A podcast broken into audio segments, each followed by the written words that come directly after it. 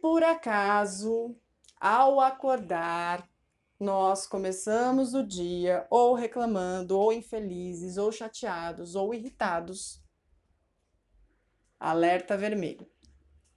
Isso pode ser alguém ou alguma energia que chegou para nós.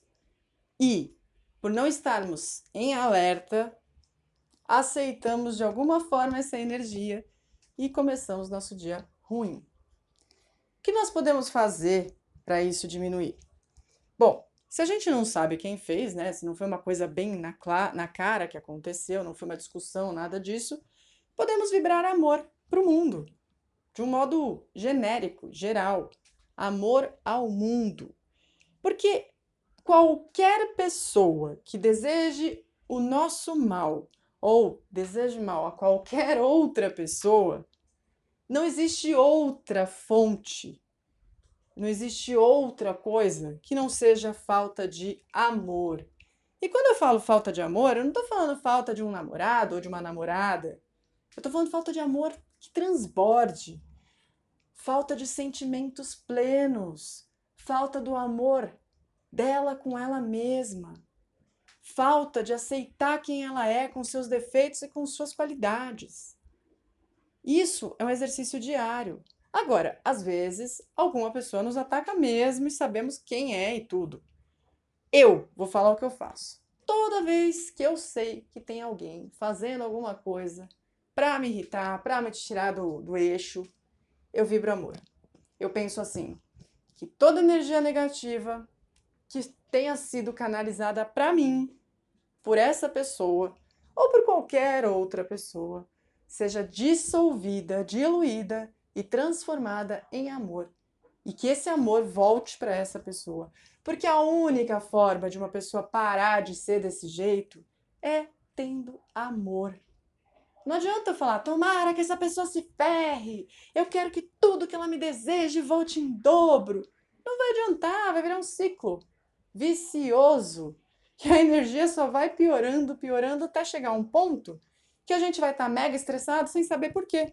Claro, absorvemos todas as energias negativas e ainda pedimos para que o outro se penalize mais do que a gente. Ah, tudo que ele me desejou que venha em dobro para ele. Não! Tudo que ele me desejou que seja dissolvido e seja devolvido em amor, em luz, em discernimento, que essa pessoa desperte para o amor puro, que essa pessoa acorde falando: cara, eu sei quem eu sou, eu tenho defeitos, eu tenho qualidades, mas eu me amo. E antes de qualquer pessoa ou de qualquer outra coisa, eu me respeito e eu mereço o melhor. Não há outra maneira de exterminar o mal. O amor é o caminho.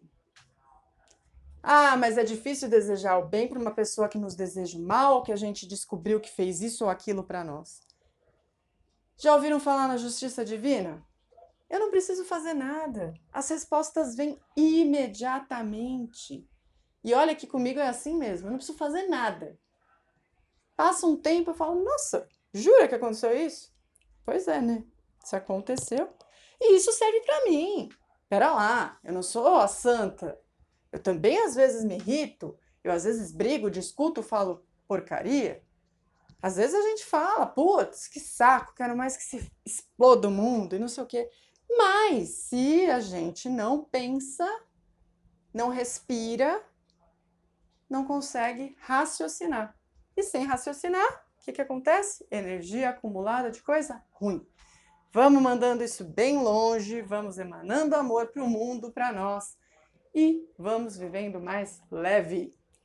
Eu sou Keila Caiane, esse é o Motivação em Áudio e este é o Motivação Todo Dia. Lembrem-se, juntos somos mais.